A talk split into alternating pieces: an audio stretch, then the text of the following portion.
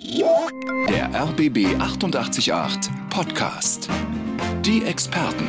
Und heute entrümpeln wir und räumen auf. Und das passt ja irgendwie auch zum frühlingshaften Wetter. Annika Schwertfeger ist Ordnungscoach, Wirtschaftspsychologin und noch viele Sachen mehr. Sie ist unsere Expertin. Grüß dich, Annika. Hallo Ingo. Also deine These ist auch, wenn wir im Äußeren, also in unseren Wohnungen Ordnung schaffen, dann ist das auch was für unsere Seele? Definitiv. Also aus meiner Arbeit kann ich sagen, die Wohnung ist zu 100 Prozent der Spiegel der Seele. Das, was wir im Außen machen, da passiert auch was innerlich und genauso andersrum. Also heute kann man ganz viel mitnehmen, sowohl Tipps für nicht nur äußerliche Ordnung, sondern auch innere Klarheit. Und darauf freue ich mich. Hm. Annika, ich bin sicher, einige von uns haben sich jetzt äh, umgeblickt in ihren Wohnungen. Also, wir, wir gehen jetzt mal eine Wohnung durch. Wir haben jetzt mal eine Wohnung und in der Ecke, davon bin ich auch nicht frei, im Wohnzimmer, da haben sich ein paar Sachen aufgetürmt, weil es jetzt so praktisch ist, die immer darauf zu legen. Vielleicht gibt es noch ein bisschen Staub, ein bisschen Osterdeko steht noch rum. Du würdest reinkommen, was sagst du dann?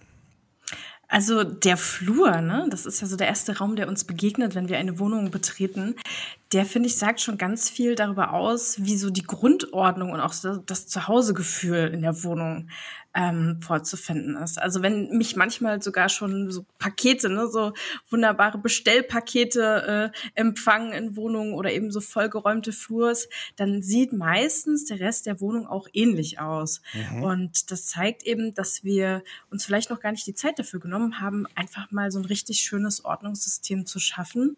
Ähm, und auf der anderen Seite ein Flur, den man betritt, der schon ganz einladend ist und schön organisiert, der führt dann meistens auch in eine Wohnung, die zum größten Teil sehr ähm, gastfreundlich und ähm, schön empfänglich gestaltet ist. Ich war jetzt schon weiter, ich war schon im Wohnzimmer. Ne? Du musst jetzt bitte, so. bitte mitkommen in dieses Wohnzimmer und einmal über, über, diesen Stapel da reden. Ich glaube, das, das gibt's, das kennen viele, oder? Dass wir sagen, damit wissen wir jetzt gar nicht so hin und das sind Stapel und Stapel leben dann irgendwie ewig und werden immer größer. Woher kommt das? Das liegt genau daran, dass Unordnung Unordnung anzieht. Das heißt, wenn du einmal so einen kleinen Krimskramsstapel irgendwo entstehen lässt, dann zieht der automatisch weitere Unordnung an. Mhm. Das ist ein ganz spannendes Phänomen und der wächst und wächst und wächst, bis es irgendwann so weh tut oder er dir so unangenehm ist, dass du dann sagst, okay, jetzt geht's los, jetzt muss er weg, der mhm. Stapel.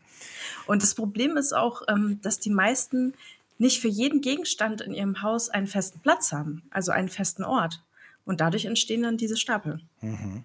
Und insgesamt die Menschen, die du da berätst, das ist ja auch ein bisschen Mut gehört ja auch dazu. Ne? Also jetzt im Radio können wir dich alles fragen, aber du siehst ja unser Zuhause nicht. Wenn du aber jemanden direkt berätst, dann gehst du dahin, siehst die Räume. Also das ist ja auch eine gewisse Intimität. Ich muss dann auch den Mut haben, dass du mir was sagst über mein Seelenleben. Das traut sich auch nicht jeder, oder? Definitiv. Also es ist äh, mutig, finde ich, zum einen erstmal zu sagen, ich hole mir jemanden an die Hand, der mir einfach helfen kann, das noch besser zu machen. Also es ist ja nicht immer so, dass die Menschen super, super unordentlich sind oder ganz, ganz viel haben, sondern dass sie mit so ganz alltäglichen Sachen auf mich zukommen, die eigentlich jeder kennt. So dieses, mein Kleiderschrank ist zu voll oder äh, die Unordnung kommt immer wieder zurück oder durch das Familienleben entsteht viel Unordnung. Und ich finde es erstmal toll, wenn jemand sagt, hey, ich kann ja da anscheinend was verändern und wenn ich ein richtiges System an der Hand habe, jemand, der mir das zeigen kann, ähm, dann lasse ich mich darauf ein. Und dann ist natürlich der nächste Schritt, dass wenn ich einmal da bin und wir uns die ganzen Sachen anschauen, dass das immer auch Rückschlüsse darüber treffen lässt, was eigentlich so im Inneren passiert. Und das ist eigentlich so ein ganz natürlicher, organischer Prozess, der sich so entwickelt während des Coachings. Viele von Ihnen sind schon in unserem Chat und Svenja schreibt, ich habe einen guten Tipp. Öfter Freunde einladen, das verpflichtet dazu, vorher aufzuräumen. Grinse, lächel, Smiley. Und da ist ja schon auch was dran. Also ich glaube, viele von uns ertappen sich dabei, wenn Besuch kommt, dann ist es plötzlich ein bisschen ordentlicher, als es sonst wäre. Annika, das das ist schon auch Aufräumen, was wir für Freunde und so tun, aber es ist ein bisschen Show aufräumen, oder? Manchmal werfen wir die Sachen einfach nur in die Schränke oder so. Äh, schon. Also ich erlebe das von Menschen, dass sie ja sogar aufräumen, wenn ich komme, weil die dann Angst vor mir haben und denken, ich bewerte jetzt ja, die Wohnung. Verstehe. Und dann wird alles so ganz schnell in irgendwelche Schränke oder in so ein Zimmer gepackt, wo man dann nicht rein darf. Mhm. Ich finde es dennoch einen guten Tipp, weil man dadurch natürlich mal eine andere Perspektive auf seine Wohnung bekommt und merkt, naja, so ganz wohl fühle ich mich ja nicht, weil am entspanntesten wäre es ja, wenn immer jemand vorbeikommen kann, ohne dass wir vorher aufräumen müssen. Ja, klar. Ich kenne es auch, wenn ich bei Leuten irgendwie reinplatze und die sagen dann, oh, es ist so ein bisschen unordentlich. Und ich, dann sage ich mhm. immer mit so einem kühlen Lächeln, bei mir ist es immer total aufgeräumt. Und dann, dann sind die immer ganz geschockt. Dann sage ich, nein, es ist ein Scherz. Wenn sie bei mir reinkommen würden, wäre es viel, viel schlimmer. Also wir fühlen uns immer so ein bisschen ertappt. Gibt es eigentlich Wohnungen, die wirklich so sind, dass wir da jederzeit klingeln können und es wäre immer alles super? Ja, also zum Beispiel bei mir, ganz ehrlich, ist auch nicht immer 100% Ordnung. Also es gibt auch mal so eine kleine Unordnung. Ähm, aber dennoch fühle ich mich so wohl, also es ist nie so schlimm, dass ich sagen würde, es darf keiner jetzt die Türschwelle übertreten. Ähm, und das liegt wirklich daran, dass ich am Abend so meine Runde drehe und alles, was noch liegen geblieben ist, kommt halt zurück an den Platz, wo es mhm. hingehört. Und das macht es wesentlich entspannter. Also das, was man den kleinen Kindern früher immer gesagt hat, ja, abends alles in die davor gesehenen Kisten räumen. Ganz genau. Also mhm. es ist wirklich ein einfaches Prinzip. Und wer da so ein bisschen Schwierigkeiten hat, man kann sich das ja ein bisschen lustig machen. Also das machen wir hier auch manchmal zu Hause. Ich nenne das Power aufräumen. Die kleine Unordnung des Alltags mit einem Song, ja, oder Radio. Und dann sagt man sich, innerhalb von einem Song oder zwei Songs muss alles erledigt sein. Und man macht das einfach so ganz, ganz, ganz schnell und fokussiert. Annika, ähm, du hast uns schon gesagt, unsere Wohnung, der Zustand sagt was aus über unser Inneres. Wenn wir das jetzt ändern möchten, Wohnung und Inneres, ist der Frühling eine gute Zeit? Die beste Zeit, die allerbeste Zeit. Aha. Also ich würde sagen, der Frühling eignet sich Nee, es gibt nichts, was sich besser eignet als der Frühling, weil wir einfach diese Schwere und den Staub des Winters hinter uns haben.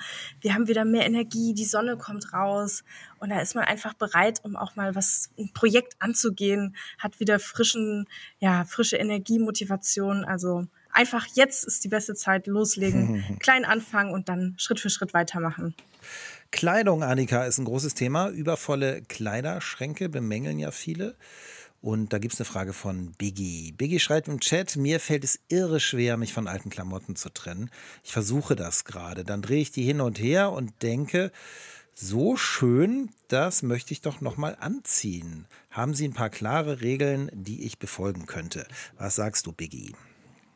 Also erstmal danke, Biggie, weil ich glaube, du sprichst ganz vielen Menschen aus dem Herzen. Wir haben alle viel zu volle Kleiderschränke. Und ähm, mein Tipp ist wirklich alles mal rausnehmen. Das ist nämlich einer der größten Fehler beim Auf Ausmisten und Aufräumen, dass wir die Sachen im Schrank lassen und einfach nur so durchschauen. Also nimm alles mal raus und dann pack die Sachen in Kategorien, das heißt Hosen zu Hosen, lange Oberteile, kurze Oberteile und so weiter. Und dann siehst du erstmal, wie viel du von einer Kategorie wirklich hast. Und du wirst überrascht sein und erstaunt sein, wie viel das dann doch ist. Und dann kannst du dich nämlich einer Kategorie widmen. Ich empfehle nicht die Hosen, das ist nämlich immer ein bisschen schwieriger, sondern lieber Oberteile. Und dann gehst du die mal durch und entscheidest, was sind denn davon wirklich so richtig meine absoluten Lieblingsteile, meine Favorites. Und die kommen dann auf den Behaltenstapel. Mhm. Und wenn du dann schon spürst, da gibt's was, das zwickt so ein bisschen oder irgendwas hindert dich daran, das anzuziehen, verlass dich mal auf dein Gefühl, geh weg vom Kopf und trau dich mal, das erste Teil auf den Aussortierstapel zu legen. Und dann wirst du sehen, kommst du nach und nach in so einen Flow, und wirst immer mutiger beim Aussortieren. Da gibt es ja mehrere Aspekte. Ich glaube, der eine ist vielleicht, dafür habe ich mal sehr viel Geld bezahlt und ein anderer könnte sein, oh, ich äh, wertschätze dieses Kleidungsstück nicht. Über das Geld können wir gleich noch reden, aber Wertschätzung erfahren Kleidungsstücke ja auch, wenn, sie, wenn wir sie an andere weitergeben. Ne? Definitiv. Die meisten sagen immer, diese Ausrede, das war ja mal teuer. Und dann behält man das, zieht es nicht an und es war teuer.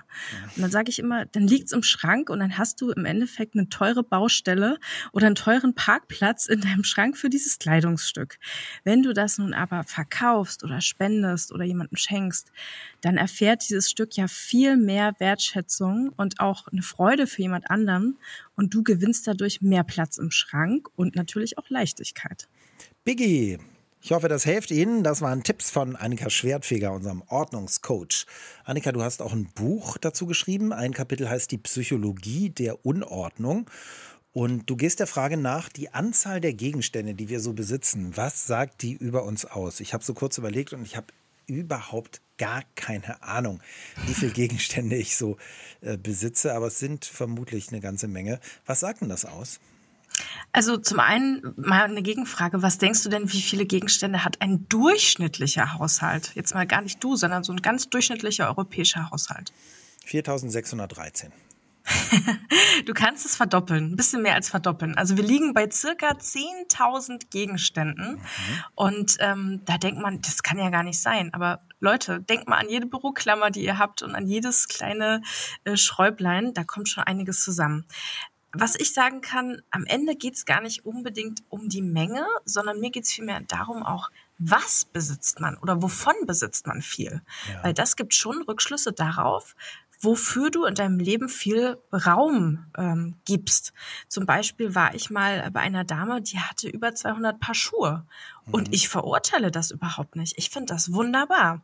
Das Problem war nur, dass diese Schuhe kreuz und quer in so einer Besenkammer einfach so in die Ecke gepfeffert waren und sie hatte eigentlich an ihren schönen Schuhen gar keine Freude mehr. Mhm, verstehe. Mhm. Ja, und dann ging es eben darum zu sagen, hey, wir sortieren mal die aus, die wirklich nicht mehr gut sind und dann machen wir das so schick wie im Laden, dass du da in diese Kammer kommst und dich so freust, deine neuen High Heels anzuziehen und das macht dann was mit den Menschen. Also es geht nicht nur um die Menge, sondern eben auch ähm, um das Wovon und ist es mir persönlich zu viel?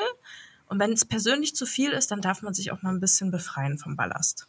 Und da, um bei deinem Buch zu bleiben, da kommen dann gleich die, die du die inneren Saboteure nennst. Also vielleicht brauche ich es doch noch mal oder war teuer oder war ein Geschenk. Wie gehen wir mit diesen inneren Saboteuren um? Ja, ich kann mir ja mal eins als Beispiel rausnehmen. Also dieses, das brauche ich irgendwann noch mal. Wenn du diesem Satz folgst, dann könntest du ja eigentlich alles behalten. Dann würdest du nie irgendwas aussortieren, weil die Antwort darauf ja immer ist ja vielleicht irgendwann ja. Dann muss ich es ja behalten. Was ich aber sage, es geht doch um das Leben im Hier und Jetzt. Also zum einen mitnehmen, ja, zum Ende des Lebens auf die andere Seite können wir es sowieso nicht. Und die Frage ist doch, wie lebe ich im Hier und Jetzt?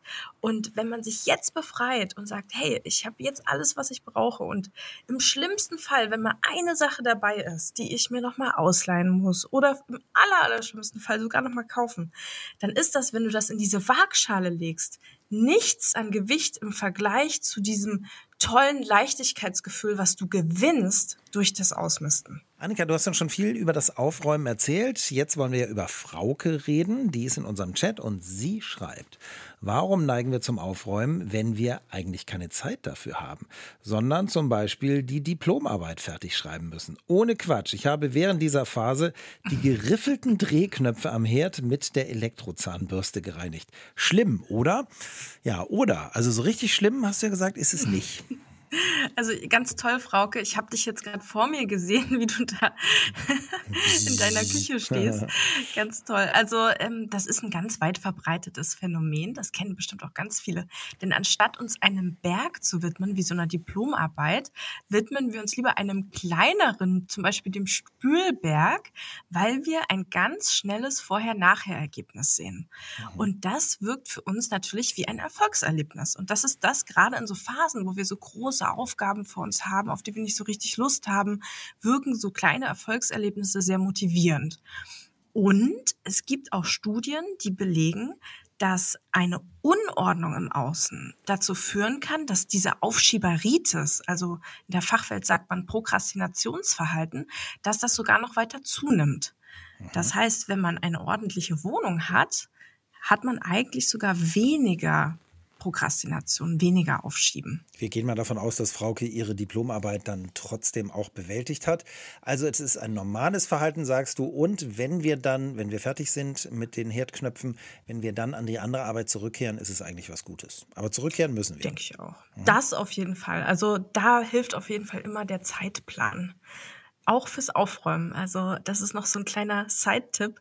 Wer jetzt so ein bisschen Motivation schon hat, aber sagt, ja, irgendwann mal, vielleicht übernächste Woche, macht euch einfach mal so ein Terminchen im Kalender für euch selbst, so ein Aufräumterminchen. Dann steigt die Wahrscheinlichkeit, dass ihr es auch wirklich angeht und umsetzt. Zum Kleiderschrank entrümpeln, Annika, hast du ja schon Tipps gegeben. Jetzt gibt es aber eine Nachfrage von, wie heißt sie denn? Lina. Lina schreibt im Chat, ihr habt gerade über den Kleiderschrank gesprochen.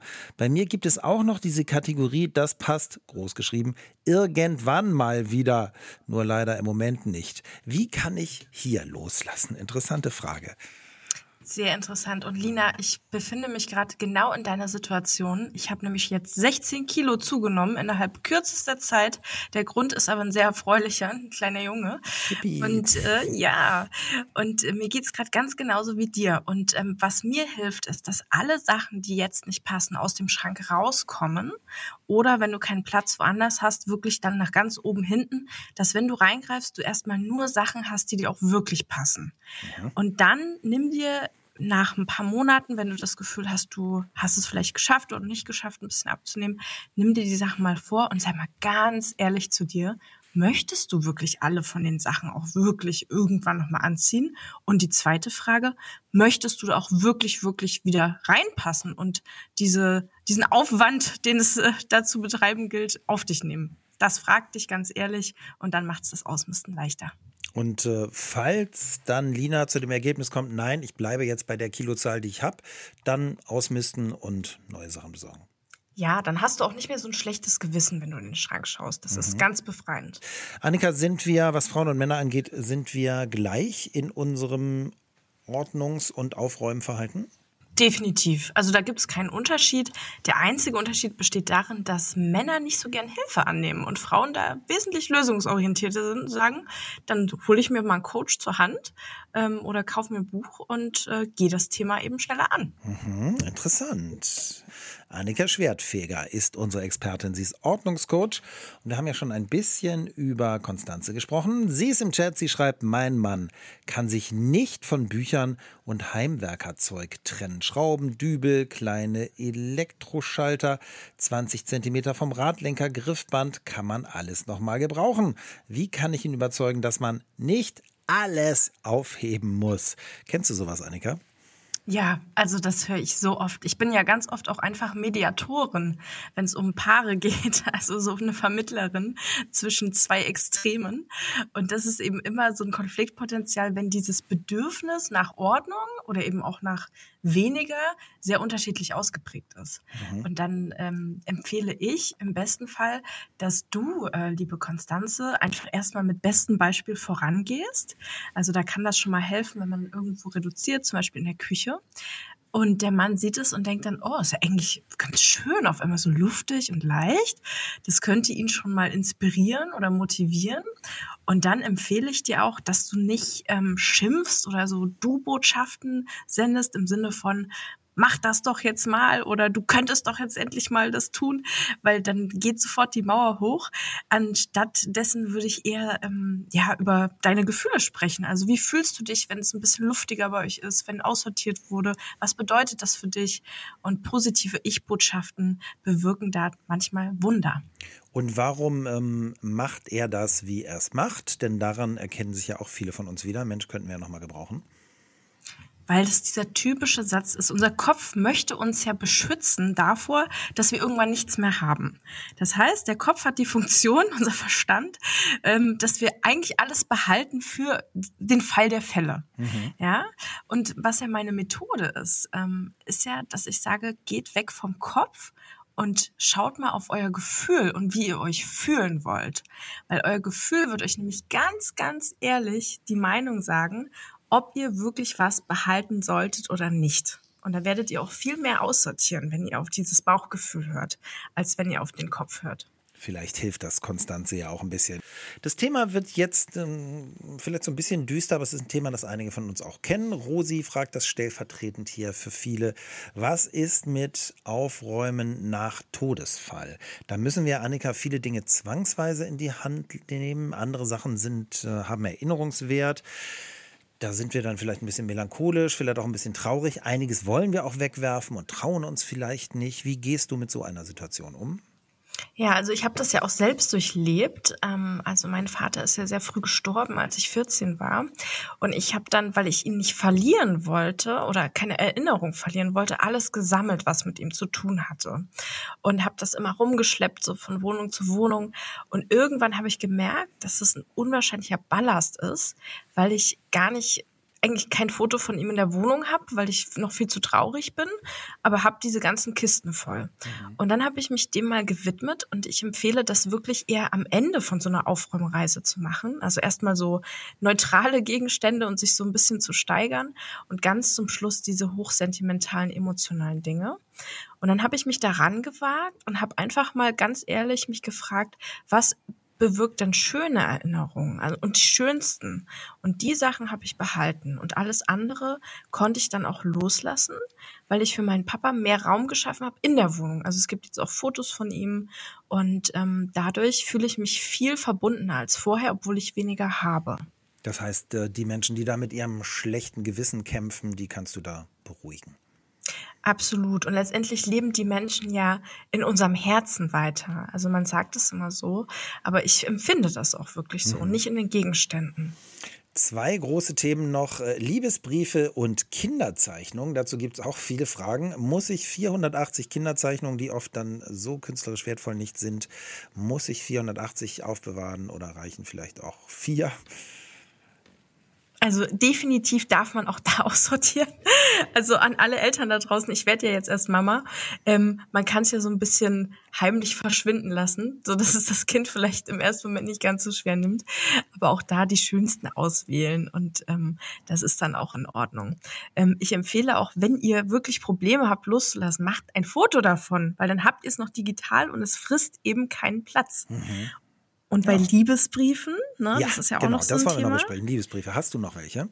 Ähm, ich habe noch ein paar, darf ich jetzt nicht zu laut sagen, ja. Ähm, ein paar habe ich noch, die allerschönsten, aber ich habe auch ganz viel aussortiert, weil das macht natürlich auch was mit uns. Wenn wir Liebesbriefe behalten, dann hängen wir auch innerlich noch viel mehr an dieser Person. Und Menschen, die auch manchmal nicht loslassen können von Menschen, berichten, dass wenn sie sich dann von diesen ganzen emotionalen Briefen und Sachen, Fotos trennen, dass sie auch wieder offener für eine neue Beziehung werden. Mhm. Ich habe über, gerade überlegt, was das äh, für mich heißt. Ich habe alle Liebesbriefe weggeworfen, aber einfach nur, weil ich dachte, die muss ich jetzt nicht aufbewahren. Ist das sehr kaltherzig oder aus Ordnungscoach-Sicht wunderbar? Wenn es dir damit gut geht, finde ich, ist es wunderbar. Und wenn du ein paar behalten hättest, wäre es auch okay. Hauptsache, du fühlst dich wirklich wohl damit. Ja. Annika, übers Entstauben, Entrümpeln hast du uns schon viel erzählt. Es gibt Fragen im Chat, ob wir auch Freundeskreise entrümpeln können und sollten. Ja, davon bin ich absolut überzeugt, ähm, denn genau das ist dieses innere Aufräumen, von dem ich auch immer spreche, was uns auch ein ganz, ganz neues Leben mit viel mehr Leichtigkeit und Freude schafft. Die Experten auf RBB 888 mit Annika Schwertfeger. Sie ist Ordnungscoach und sie hat ganz zu Beginn dieser Sendung gesagt, wenn wir uns in unserer Wohnung umblicken, dann das, was wir sehen, ist auch das, was wir in unserem Innern eigentlich repräsentieren. Und jetzt gehen wir noch mehr ins Innere, hat auch mit unserem äußeren Freundeskreis zu tun, denn Theo ist im Chat und Theo fragt, wenn ich euch richtig verstehe, schafft Aufräumen und Loslassen Platz im Leben. Ist es gut, auch den Freundeskreis mal zu entstauben? Hört sich hartherzig an, beschäftigt mich aber gerade.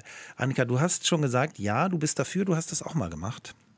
Ganz genau. Also Theo, super Kommentar und das ist auch nicht hartherzig. Ähm, das ist einfach eine Form von ähm, Self-Care, also sich um sich selbst gut kümmern, dass wir einfach mal schauen, wo sind denn Beziehungen? Also das können Freundschaften sein, auch die Liebesbeziehungen, ähm, aber auch im Arbeitsleben. Welche Beziehungen tun mir denn da gut und welche nicht? Wo gebe ich viel mehr, als ich bekomme? Wo fühlt sich das Verhältnis vielleicht ganz unausgeglichen an? Und ich habe damals auch gemerkt, es gibt so die eine oder andere Person, wo es sich einfach für mich gar nicht lohnt, sich zu treffen, weil ich danach energetisch komplett ausgesaugt bin. Mhm. Da spricht man von sogenannten Energievampiren. Und es muss ja nicht immer die Trennung für immer sein, aber man darf sich auch einfach mal zurückziehen oder auch Grenzen setzen. Was mir wichtig ist, ist, dass man Menschen nicht einfach ghostet. Ich weiß nicht, ob Ghosten euch ein Begriff ist. Das heißt, dass man sich einfach gar nicht mehr meldet, keine Erklärung gibt und von der Bildfläche verschwindet. Sowas finde ich nicht so cool, weil die andere Person soll natürlich auch die Möglichkeit haben, ähm, diesen ähm, Gedankengang zu verstehen oder zumindest ja. zu wissen, okay, jetzt gibt's erstmal eine Pause. Lass ja. uns mal erklären, wie wir das am besten machen. Also, Ghost nicht, sagst du. Bei Vampiren wissen wir eigentlich Pflock ins Herz oder Sonnenlicht draufscheinen lassen. Das machen wir bei diesen Vampir, also Energievampiren ja auch nicht. Wie gehst du da mit denen um? Was empfiehlst du da? Ja, also im besten Fall sucht man natürlich auch das Gespräch und ähm, spricht das Ganze an, aber da hat man nicht immer die Möglichkeit oder die Lust dazu. Ist ja auch nicht immer ganz so einfach mit diesen Menschen, die schon vielleicht schwierig sind, auch von der Persönlichkeit her. Deswegen, man kann ihnen auch schreiben oder man kann sagen, hey, ich brauche gerade einfach mehr Raum und Zeit für mich. Also wichtig ist, irgendeine Form von Kommunikation zu finden. Und bist du da für Ehrlichkeit? Also an eine Sekunde sollen wir dann sagen, jedes Mal, wenn ich mich mit dir getroffen habe, fühle ich mich energetisch ausgelaugt, das will ich nicht mehr, deshalb erstmal Tschüss. Ich meine, das ist ja auch nicht so einfach, oder? Das ist definitiv nicht so leicht. Also man kann das machen, wenn man den Mumm hat. Ich finde, man muss es aber auch nicht machen. Es reicht, wenn man sagt, du, aktuell brauche ich einfach viel mehr Kraft für mich und habe keine Kraft mehr für dich übrig. Und das sollte dann auch reichen als er Erklärung oder Entschuldigung. Ordnungscoach Annika Schwertfeger ist unsere Expertin und sie hat erst Konstanze ein bisschen Hilfestellung gegeben. Konstanze wollte ihrem Mann sanft erklären, dass er heimwerkermäßig nicht jede Schraube aufbewahren muss. So, Annika, jetzt wird's herausfordernd für dich, hoffe ich zumindest. Es ist ziemlich lustig, denn äh, Uwe ist im Chat und Uwe schreibt, ich habe das Gefühl, dass ich spätestens zwei Wochen nach dem Entsorgen irgendeines Teils, dass ich diese Sache genau dann brauche. Vorher hatte ich sie drei Jahre lang aufgehoben und nun muss ich sie neu kaufen. Also sagt mir die Erfahrung, doch aufheben. Was sagst du nun, Annika? Also Uwe, da scheint ja das Schicksal mit dir seine Späßchen zu treiben. Dann äh, würde ich sagen, äh, drehen wir doch mal den Spieß um. Einfach mal aussortieren und dann wirst du die Sachen noch nicht weggeben oder verkaufen oder spenden, sondern noch irgendwo aufbewahren. Und dann wartest du mal diese zwei Wochen ab, von denen du ja sprichst, oder kannst ja auch drei oder vier Wochen draus machen. Und wenn dann nichts passiert ist und du es nicht brauchst, dann probierst du es nochmal und lässt es los. Mhm. Vielleicht klappt's ja. Also die Dinge kurz in eine Zwischenwelt entlassen. Sie sind noch nicht wirklich weggeworfen, aber sie sind äh, auch nicht mehr total bei uns und dann soll das Schicksal entscheiden, ja? Ganz genau. Ich mache das übrigens auch bei Kindern oft so, ähm, weil denen Loslassen oft ein bisschen schwerer fällt, ja, in so einem gewissen Alter. Und dann dürfen die Sachen erstmal in den Keller oder eben in so einen Zwischenraum, damit es sich noch nicht so anfühlt, als wären die weg. Mhm. Und dann meistens hilft es den Kids dabei zu sagen, okay, das darf jetzt erstmal gehen aus meinem Kinderzimmer und wenn man es dann nach einem Jahr nicht mehr gebraucht hat, dann sind sie meistens auch schon rausgewachsen aus dem Alter. Das ist interessant. Das heißt, du coachst tatsächlich aufraummäßig auch Kinder. Ja, auf jeden Fall. Mhm. Und da kommen dann aber die, wahrscheinlich die Eltern und wollen das, oder? Kommen die von also ich hatte noch kein Kind, was zu mir kam und gesagt hat, bitte komm wegen meinen Eltern. Das fände ich eigentlich auch mal witzig. Ähm, aber ja, also Kinder allen Alters, von klein auf bis jugendlich. Also auch die hart, wirklich harte Phase der Pubertät, äh, auch die begleite ich. Und äh, wir finden eigentlich immer zu einem guten Ergebnis. Mia schreibt im Chat, innerhalb der Familie streiten wir oft, weil die Jungs so unordentlich sind. Mein Mann findet, ich übertreibe es. So sind Jungs nun mal. Ich denke, wenn Chaos im Zimmer herrscht, dann kann man sich nicht gut konzentrieren und lässt sich leichter ablenken. Hat Annika frische Argumente für mich? Hast du? Auf jeden Fall. Also ich habe wissenschaftliche Erkenntnisse für oh. dich. Das sind ja immer die besten Argumente. Und zwar ähm, stimmt das wirklich mit der Ablenkung. Also man hat dazu Studien gemacht und festgestellt, dass vor allen Dingen, wenn der Schreibtisch unordentlich ist, aber auch der Platz rund um den Schreibtisch, dass wir schneller abgelenkt sind und uns nicht gut konzentrieren können. Außerdem steht Unordnung auch noch im Zusammenhang mit Stress. Ja, heutzutage empfinden ja sogar schon die Kids Stress bei allem, was da in der Schule passiert. Und Unordnung würde das Ganze noch steigern. Ähm, es gibt Studien, die zeigen auch, dass wir schlechter schlafen. Und Kinder haben ja dann auch nur ein Zimmer. Ne? Da ist ja die Unordnung dann wirklich erstreckt über das gesamte Reich. Mhm. Ähm, und bei Erwachsenen hat man sogar auch noch Gewichtszunahme festgestellt. Also vor allen Dingen die, die am Schreibtisch eben äh, sehr viel Unordnung haben und dann da auch noch essen. Ähm, da kann es auch mal zum ein oder anderen Pölsterchen mehr kommen. Ja, von daher viele gute Argumente, um Ordnung zu schaffen. Mia, das ist jetzt alles für dich und äh, natürlich für alle anderen, die genau dieses Thema brauchen. Also du willst da mit deinem Mann diskutieren. Annika hat dir ein bisschen was an die Hand gegeben. Annika, in unserem Chat sehe ich, du hast schon viele inspiriert und viele wollen jetzt auch anfangen. Die Frage ist, werden wir dich dann gleich nicht mehr im Radio hören? Wie schaffen wir es, dass wir unser kleines Feuer, das du entfacht hast, dass wir das auch pflegen, dass wir auch wirklich ins Handeln kommen? Was sagst du uns? Also, wenn ihr jetzt wirklich so ein bisschen auch nur motiviert seid, dann nehmt euch genau jetzt im besten Fall ein Stück, wo ihr sagt, das darf doch jetzt wirklich nach dieser langen Zeit einfach mal weg. Und dann habt ihr den Anfang schon gemacht. Dann fällt alles danach leichter. Und dann könnt ihr euch überlegen, ob ihr zum Typ Streichel den Hasen oder Friss den Frosch gehört. Friss den Frosch wäre, ihr geht dann an das, was euch schon so am meisten nervt, so die größte Baustelle ran und äh, fangt bei der an. Oder Streichel den Hasen, zu dem Typ gehöre ich. Das heißt, ihr macht was, was so ganz leicht ist, wo es sich erstmal ganz gut anfühlt anzufangen und was noch nicht so schwer fällt. Aber wenn wir mit dem Hasen fertig sind, müssen wir irgendwann doch an den Frosch ran. Ja, so nach und nach, immer Schritt für Schritt. So mache ich das. Also vom, vom leichten hin zum absolut schwierigsten Teil. Vielen, vielen Dank. Du warst ein toller Gast und äh, ich danke dir sehr. Alles Gute, bis bald. Dankeschön, hm. bis bald und euch viel Spaß beim Ausmisten. Annika Schwertfeger war das, heute die Expertin auf RBB 888. Sie ist Ordnungscoach und ja, sie hat uns erklärt, wie wir anfangen zu entstauben und zu entrümpeln im Äußeren wie im Inneren. Das war der RBB 888 Podcast, die Experten.